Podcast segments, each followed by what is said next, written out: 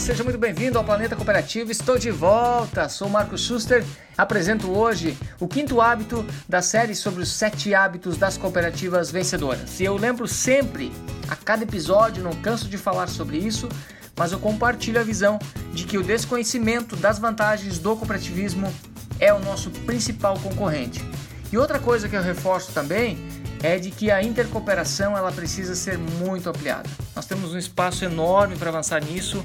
É um desperdício mesmo, é um pecado até nós não aproveitarmos melhor tudo que nós fazemos nas cooperativas de todos os ramos, dentre os sistemas também de cooperativas, às vezes até no próprio sistema de cooperativas, nós intercooperamos muito pouco. Então, precisamos avançar nisso.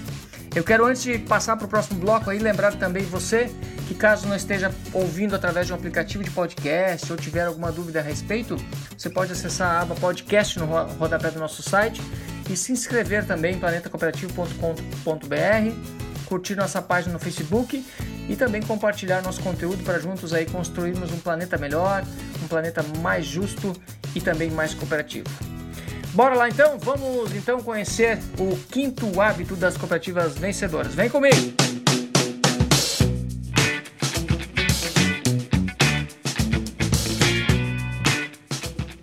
Quinto hábito que eu considero é fazer o que é certo.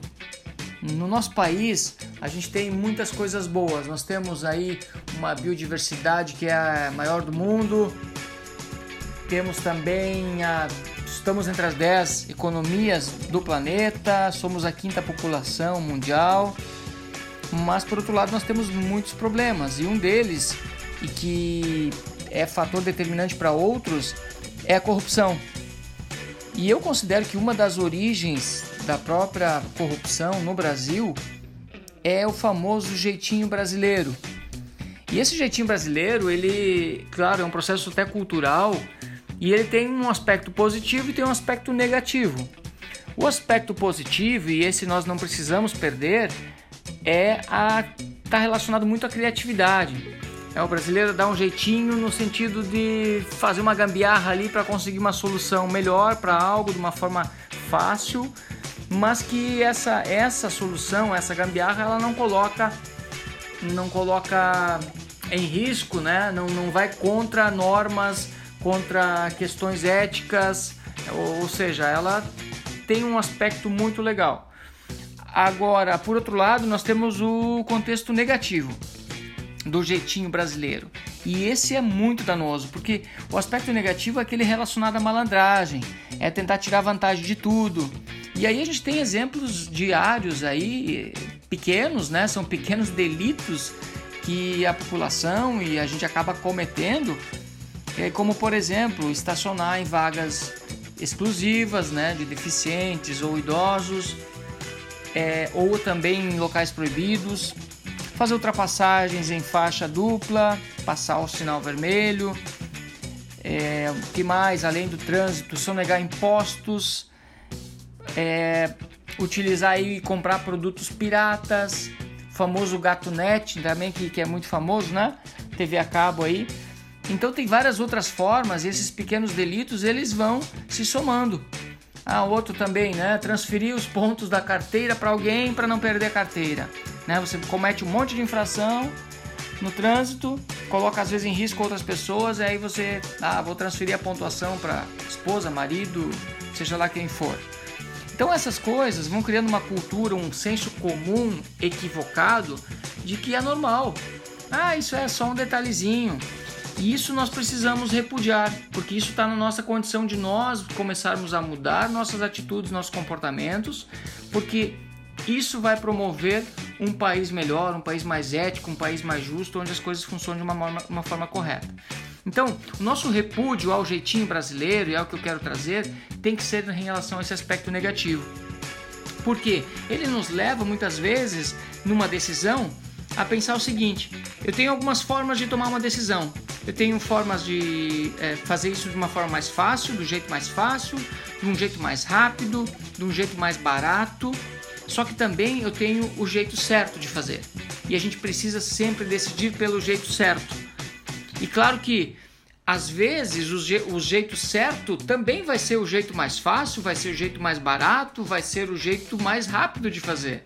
Ele não significa que vai ser é, mais, é, mais caro você investir no jeito certo, que vai ser mais demorado você investir no jeito certo. Então, na, no ambiente cooperativo, trazendo para nossa realidade, é, não investir, por exemplo, numa governança, numa gestão, numa cultura que privilegia a perenidade, que faça a cooperativa pensar em resultados não para agora, mas pense nos resultados sustentáveis para o futuro. Uma cultura que valorize o risco, que gerencie o risco e saiba da responsabilidade que nós temos com o nosso cooperado, com o nosso associado, com a nossa sociedade. Esse investimento e é importante, né? Porque as cooperativas de sucesso, as cooperativas que se mantêm muito ao longo do tempo, têm um olhar de investir para isso. Isto é investir em fazer o jeito certo.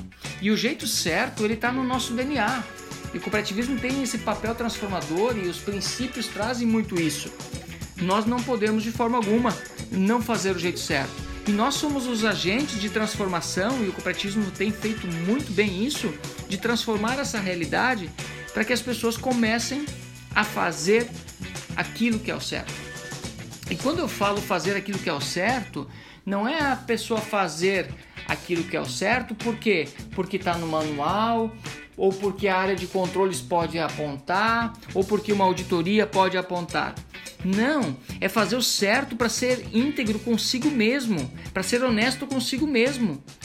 Tem uma frase do Warren Buffett, não sei se eu não, pronunciei direito aí, mas enfim, é que ele fala o seguinte: procurando pessoas para contratar, você busca três qualidades: integridade, inteligência e energia. E se elas não têm a primeira, as outras duas matarão você. Olha que interessante. Então, é, vamos pensar nesse contexto do quanto é relevante nós priorizarmos a integridade.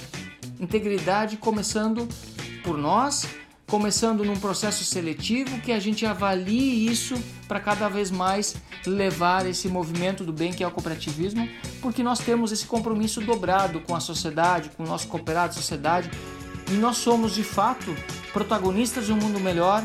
Falamos muito isso e de fato nós fazemos isso na prática. E uma das coisas que a sociedade, todas as pessoas precisam cada vez mais perceber é de que se tem algo que nós não abrimos mão, que nós não negociamos, é a nossa integridade, é o nosso compromisso com as gerações futuras, o nosso compromisso com a perenidade, com as questões de resultado a médio e longo prazo. Em, em resumo, né, é o nosso compromisso de fazer o que é certo.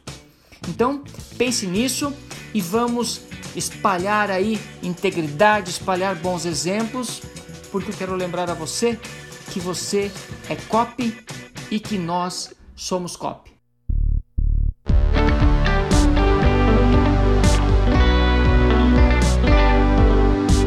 Muito obrigado, um grande abraço, até o próximo episódio. Acompanhe nosso Planeta Cooperativo e compartilhe isso com as pessoas para que a gente consiga cada vez mais criar um mundo melhor e um país melhor que tenha o nosso jeito cooperativo de ser.